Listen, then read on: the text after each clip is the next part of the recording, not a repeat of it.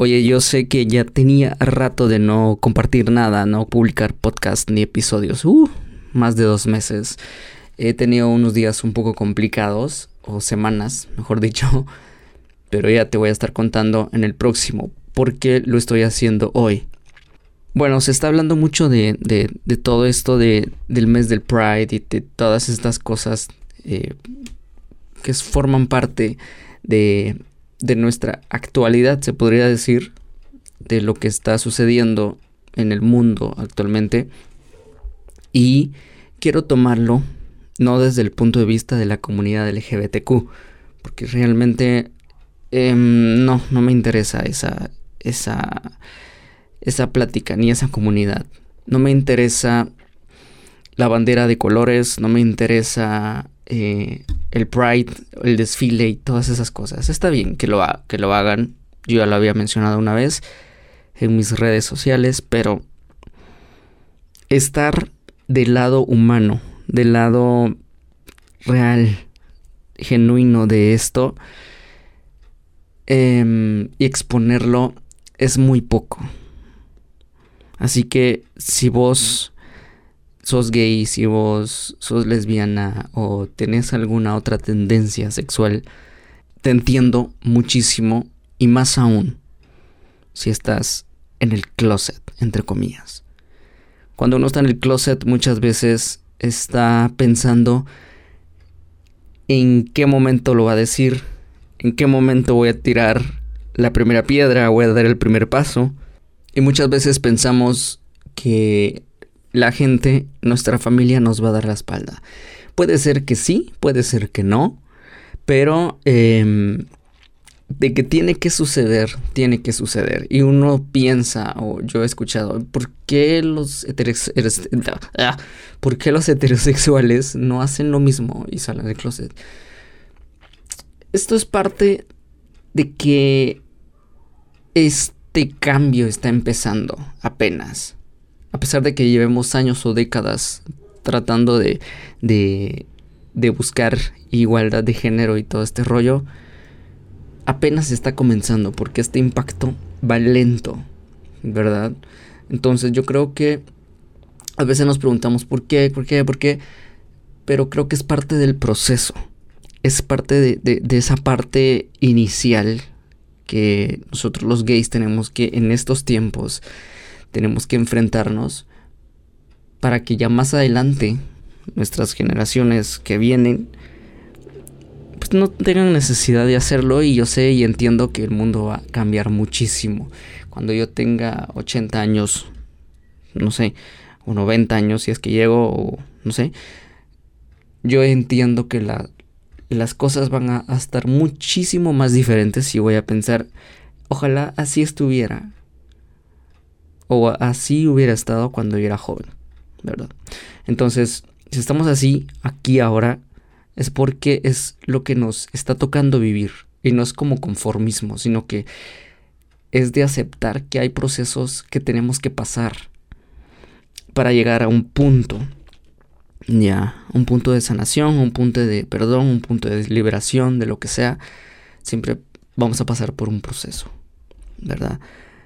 Y es lo que nos está tocando a nosotros como gays, ¿verdad? Entonces, el hablar de salir del closet es un tema bastante delicado y bastante íntimo para muchas personas, porque hay muchos que no han salido del closet. Y si vos no has salido del closet todavía y me estás escuchando y sentís que te da mucho miedo venir y, y hablar con tu familia o con tu amigo o tu amiga, eh, te entiendo perfectamente. Hay varias cositas que te quiero hablar con respecto a esto, porque yo también lo viví. Cuando yo estaba en el closet vivía muy reprimido. Ay, Dios, se me salió un gallo. Cuando yo estaba en el closet vivía muy reprimido. Vivía em, guardándome las cosas. Y eso afectó mucho mi salud, mental, física y obviamente emocional, hasta incluso espiritual. Entonces, eh, llega el punto en el que decidí hablarlo. Y con la primera persona con la que lo hablé fue con una amiga que quiero muchísimo, con la Pau. Em, recuerdo que yo estaba terminando una relación que fue larga y pues la verdad sí, sí me dolió un montón en ese entonces romper con esa relación. Em, cuando yo salí del closet con ella, yo lloraba y todo y esperaba lo peor. Pero fue todo lo contrario.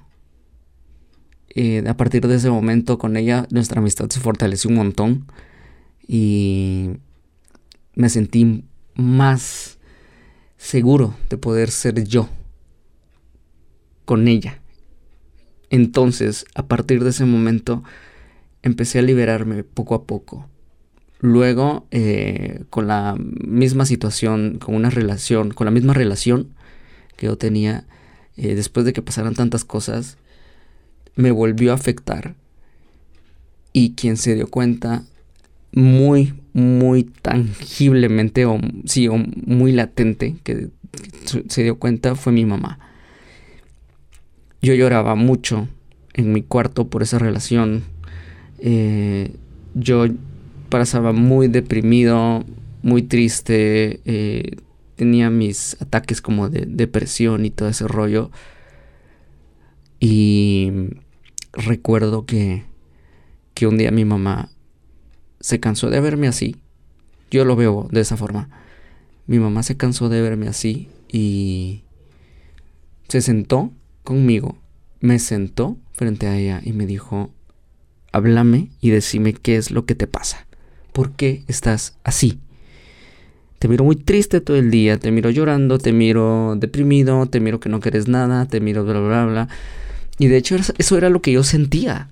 Y yo sentía eso porque no tenía quien más contarle estas cosas. Ya. No sentía cómo desahogarme. Y yo sé que muchas veces tenemos esto en la garganta, ese nudo en la garganta siendo gays, porque no sabemos a quién abocarnos, a quién acudir cuando estamos pasando una mala racha, un mal momento. Y yo en ese momento exploté y fue cuando ya dije, ya pues ya, que, que lo sepa. Y sí, le dije, mami, mira esto y esto, la persona con la que supuestamente éramos amigos, en realidad somos, éramos novios y todo terminó y es por eso que estoy mal, porque estoy como pues, triste porque se fue y todo. Sí, mi mamá lo que me dijo fue, yo creo que muchas mamás pueden pensar lo mismo. Eh, me apoyó y me abrazó, me dio eh, mucho amor en ese momento, lloramos juntos Em, yo recuerdo que, estaba estábamos en la cama hablando de eso. Estábamos acostados en la cama hablando de eso. Porque yo estaba. De hecho, cuando mi mamá llegó a hablarme, yo estaba llorando en mi cama. Y llegó a sentarse. Y pues así terminó la conversación.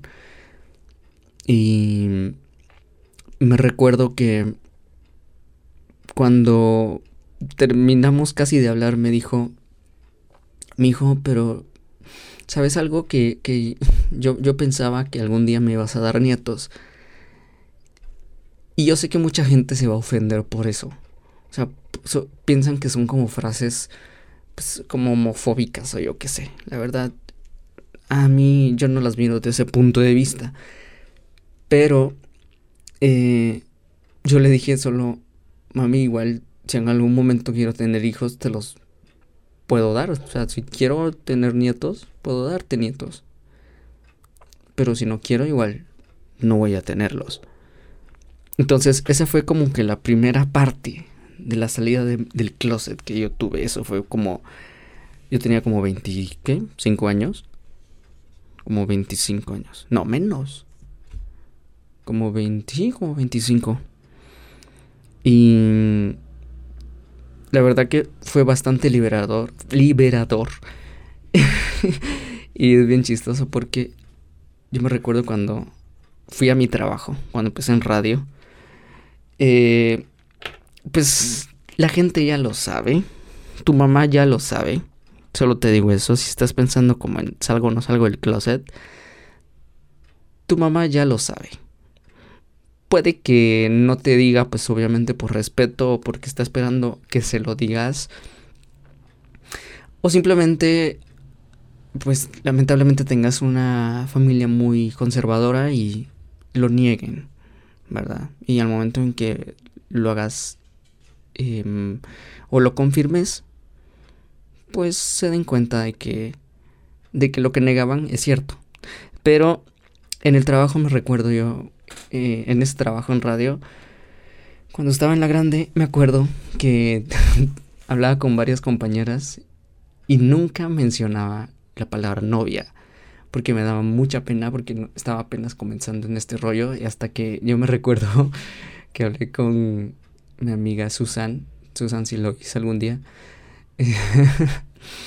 le dije, le dije, es que fíjate que a mí la verdad, algo así fue. A mí la verdad me gustan los chicos. Y así como que lo que se ve no se pregunta, típico de la Susan. y así como que, madres, ya lo sabía. Solo terminé confirmándolo, ¿no? Entonces, eh, ay no, fue un, algo bien chistoso, algo que no voy a olvidar. Porque también después de eso yo se lo conté a una otra compañera en ese entonces, a, a Bella, a mi querida Bella Nira, si andas por ahí, si algún día me escucha también. También me acuerdo que, que se lo dije. Y aquí, no te preocupes, mira que yo te quiero como sos, que no sé qué, y así, y así como que, ay, tan bella la Bella. Y fue una experiencia, ese proceso, yo lo que voy es que ese proceso de empezar a contárselo a la gente hace romper ese cascarón en donde estabas encerrado y te das cuenta que, o sea, es liberador y te sentís cada vez mejor. Es como romper un pedacito de ese cascarón cada vez que se lo contas a alguien más y más y más. Y mientras más lo contés, más te vas liberando, más te vas sintiendo vos mismo y más eh, podés dar tu opinión acerca de, este, de estos temas más podés darte cuenta de cómo está tu situación emocional acerca de estos temas del ser gay. Entonces, después salí con de closet con más compañeros del trabajo. No era necesario que se los dijera, sino que simplemente ya lo sabían. Eh, hablábamos de, de esos temas y hablábamos de, de temas de noviazgo, de, de, chicos y chicas y era bastante genial porque hablábamos de temas de noviazgo, de chavos y chavas.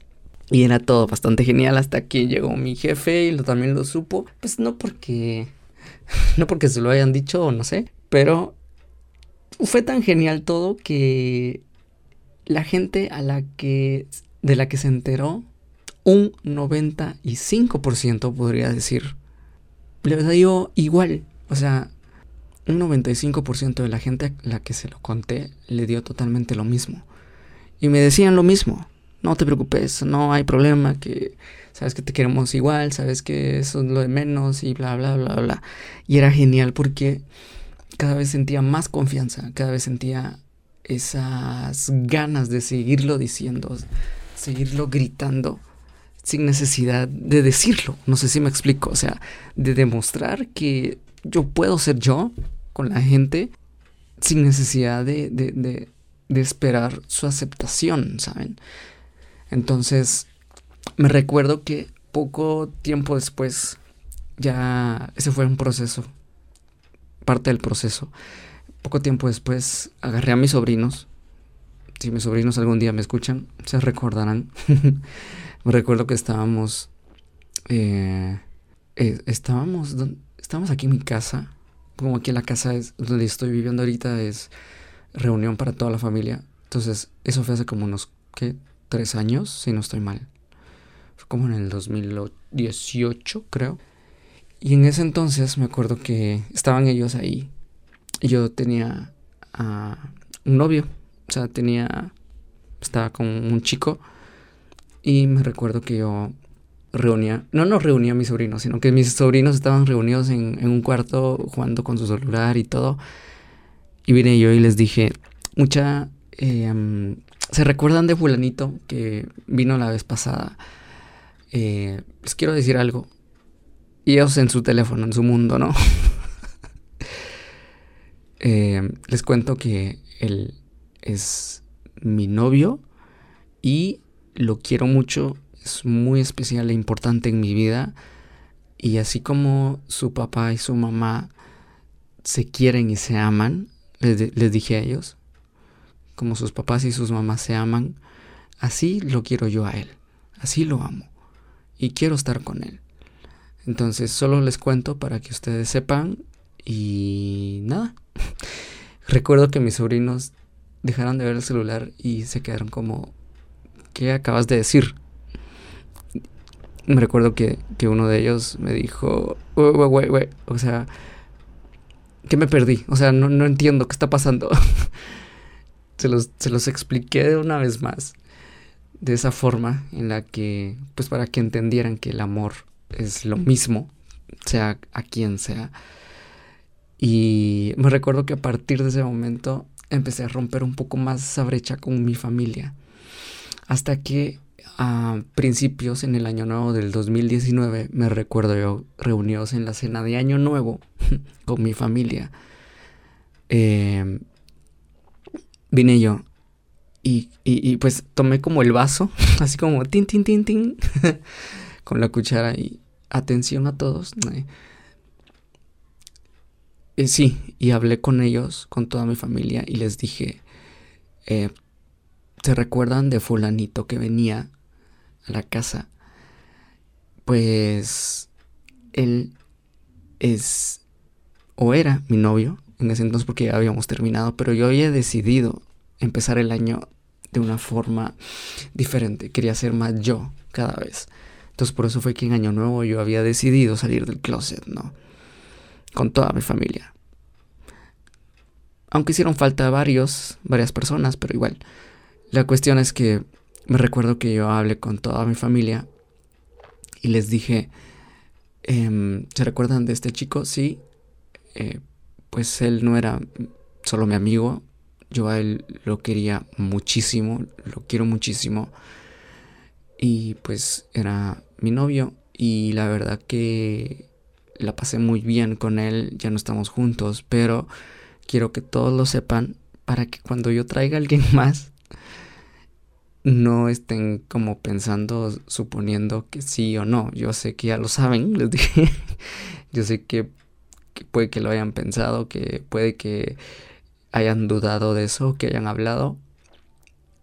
Pero quiero que de mi boca se enteren y que sepan que sí es cierto y que si en algún momento quiero presentarles algo a alguien, pues lo voy a hacer y les... Em, les, agradezco mucho que simplemente respeten esa opinión y que pues me sientan todavía parte de la familia. Yo sé que puede ser muy duro el escucharme decir esto. Para mí es muy duro decirlo. Para mí es bastante complicado porque no es fácil. Es algo muy personal, muy íntimo. Pero que necesitaba decirlo porque quiero ser más libre, quiero ser más yo.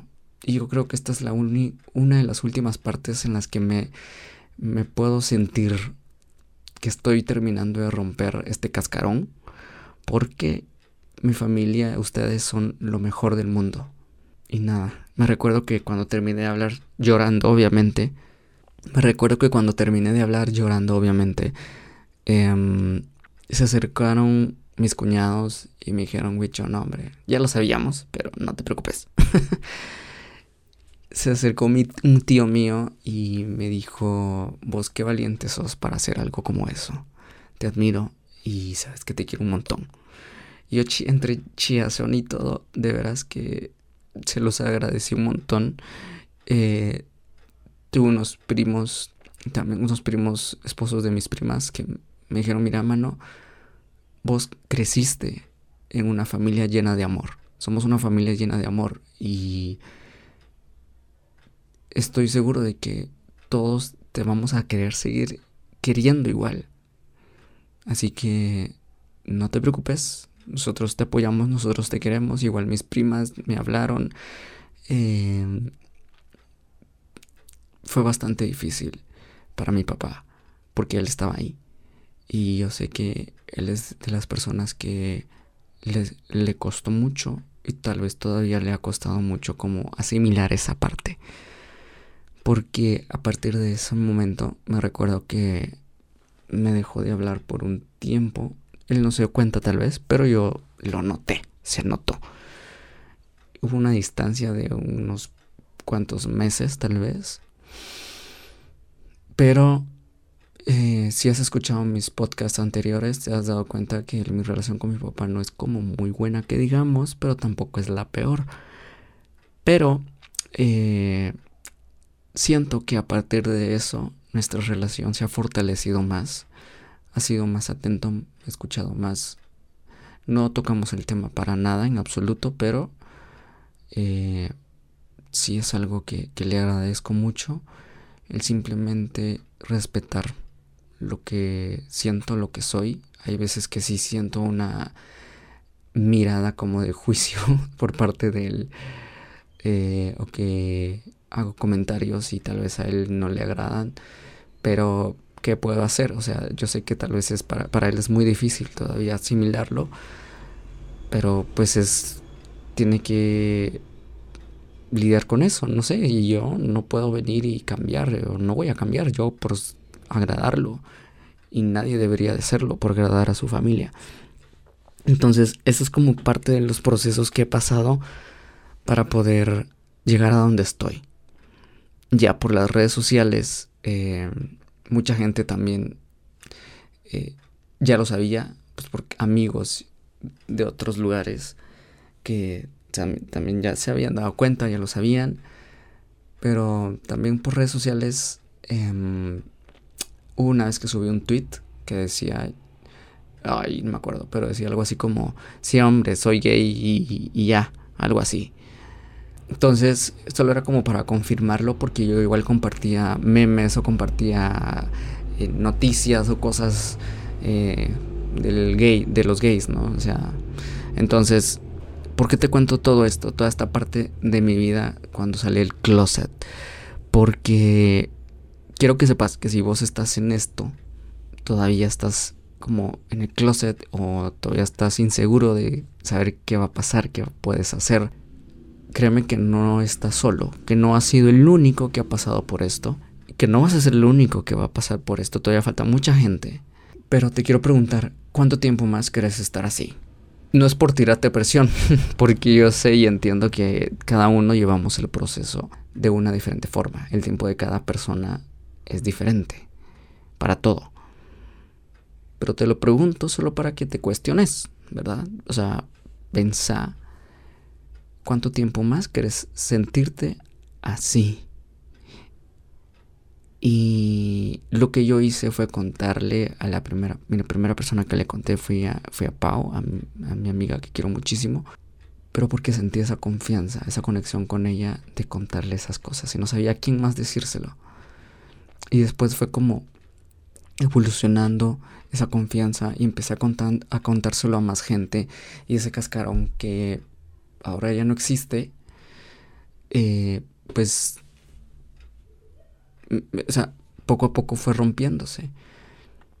Entonces fue una experiencia bastante dura de vivir, bastante difícil, que yo sé que en las próximas generaciones posiblemente no tengan que vivir eso, tal vez dentro de unas dos generaciones todavía, pero ya dentro de unas tres, cuatro, esto ya no va a suceder o ya no va a ser necesario porque pues el mundo va cambiando, como te digo. Entonces, yo sé que hay muchos, y tengo muchos amigos, no muchos amigos, pues, un par de amigos que tienen ese problema de, de que su familia lo sabe pero de igual forma tienen problemas en casa. O sea, si vos tenés problemas en tu casa porque tu familia ya lo sabe, pero no hablan del tema, y es un tabú, es un problema meterse a hablar de eso,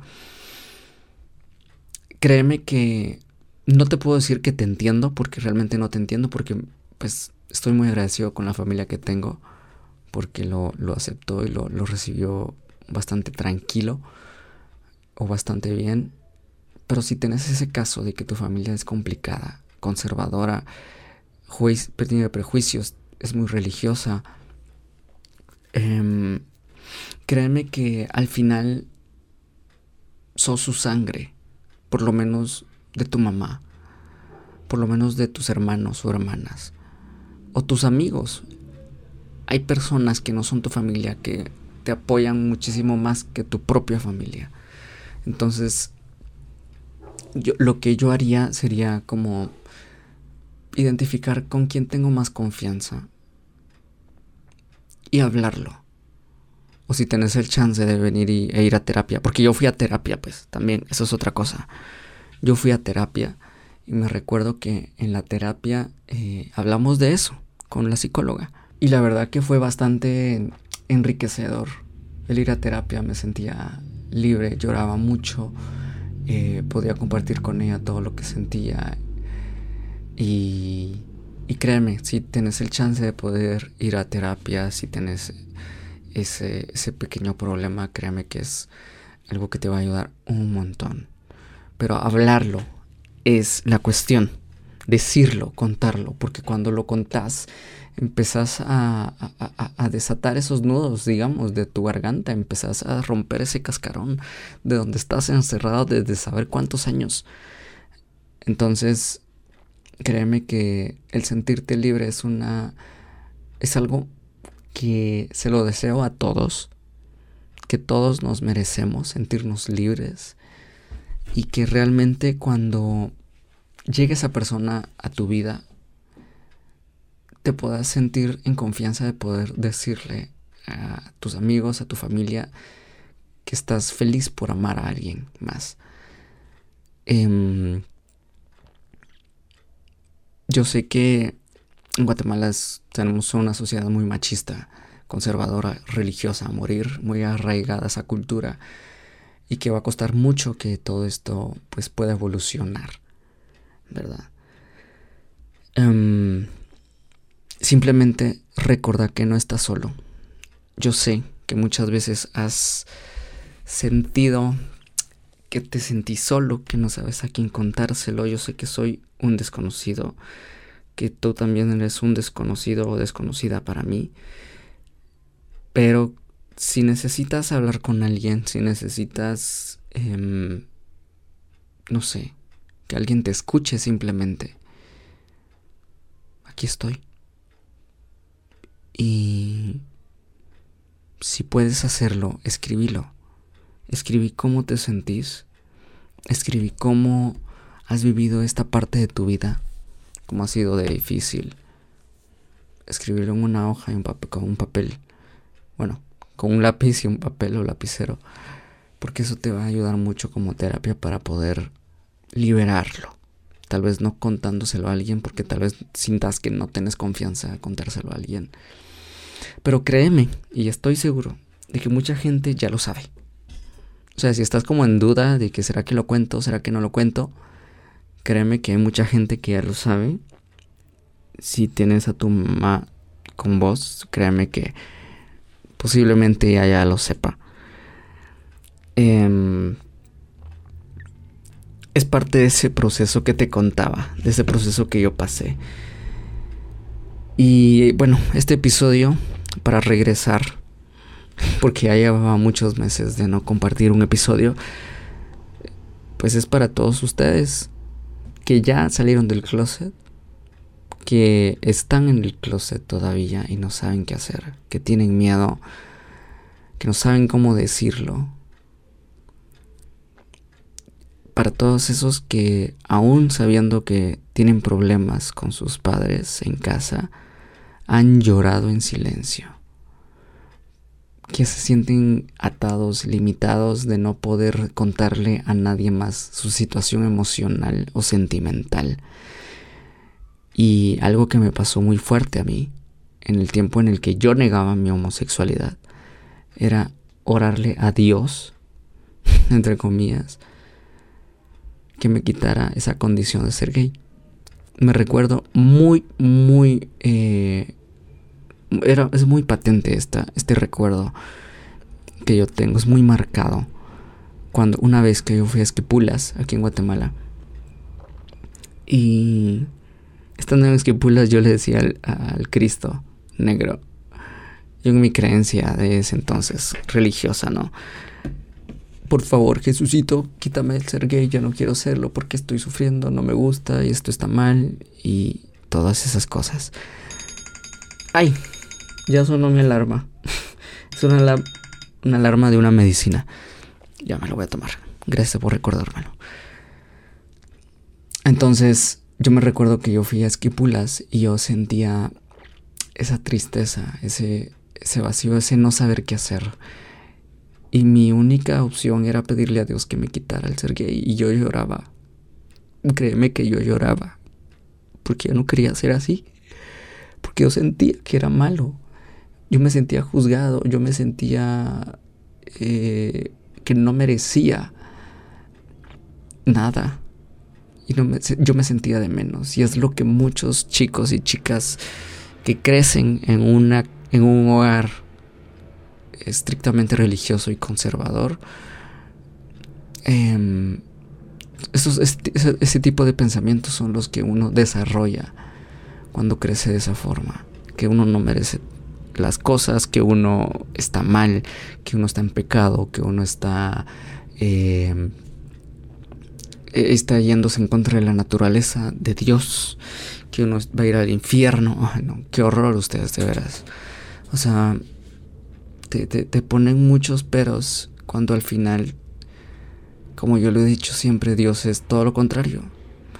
La religión se ha tergiversado mucho y es imperfecta porque pues es creada por los seres humanos, nosotros, y nosotros la cagamos a cada rato en, todos, en todo aspecto, no solo en lo religioso.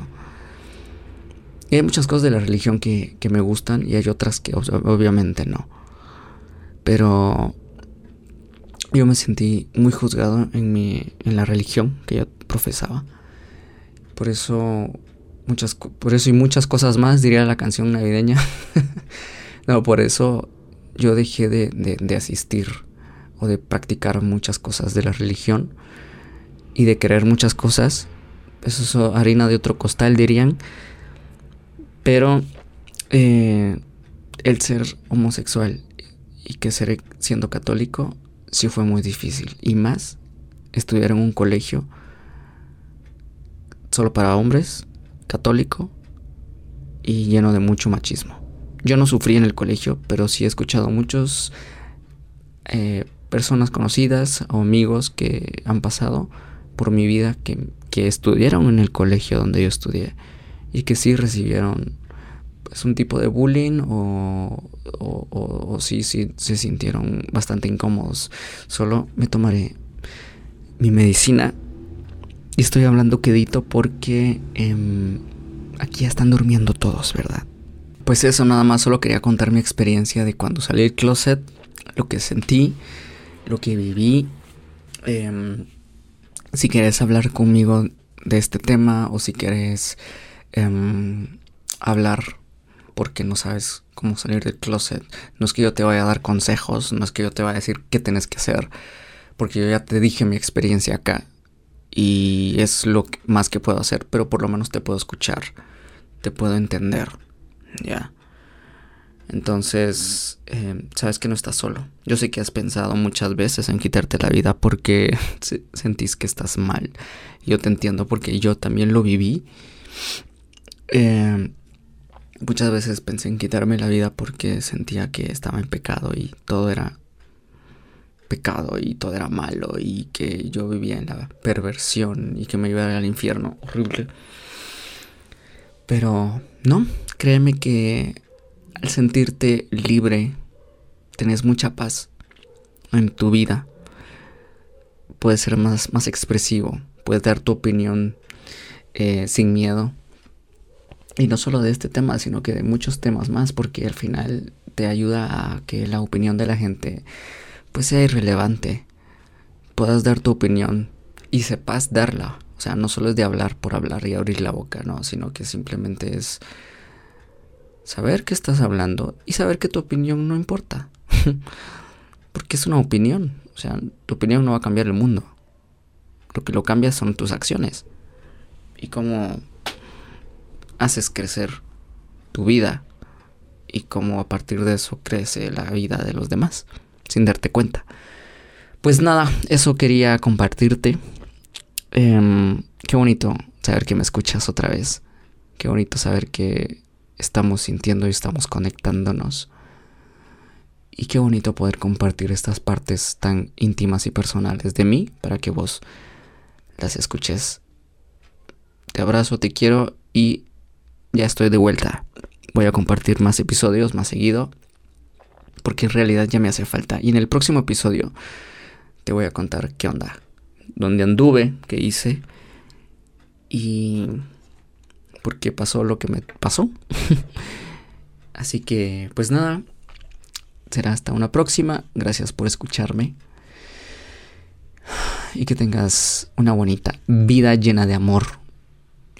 Que todo lo bonito te rodee. Y si te rodea cosas, ah, cosas negativas, entendé que es parte de la vida.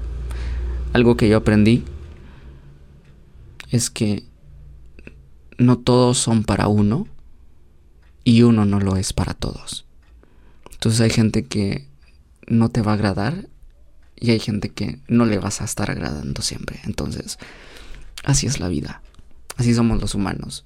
Simplemente conéctate con quienes puedas conectarte, abrazarlos, quererlos, amarlos y perdona a quienes tengas que perdonar.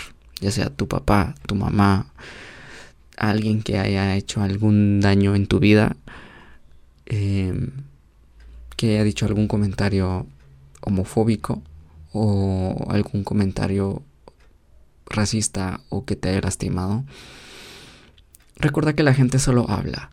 Y yo sé que muchas veces le echamos la culpa a la gente, pero al final también somos nosotros, como reaccionamos a la opinión de la gente. Si te ofende y te, te hace sentirte insultado, tienes que trabajar en tu autoestima también, porque no es lo que la gente hace, porque la gente hace y dice cosas. No te hace. No te los tomes personal. Y esto lo digo porque a mí me pasa. Yo me tomo muchas cosas personales. Y es un proceso que cuesta aprender. Y creemos que la gente tiene la culpa cuando no nos estamos viendo a nosotros cómo estamos reaccionando a lo que la gente hace. Pero bueno, em, te abrazo y te deseo lo mejor del mundo hasta una próxima.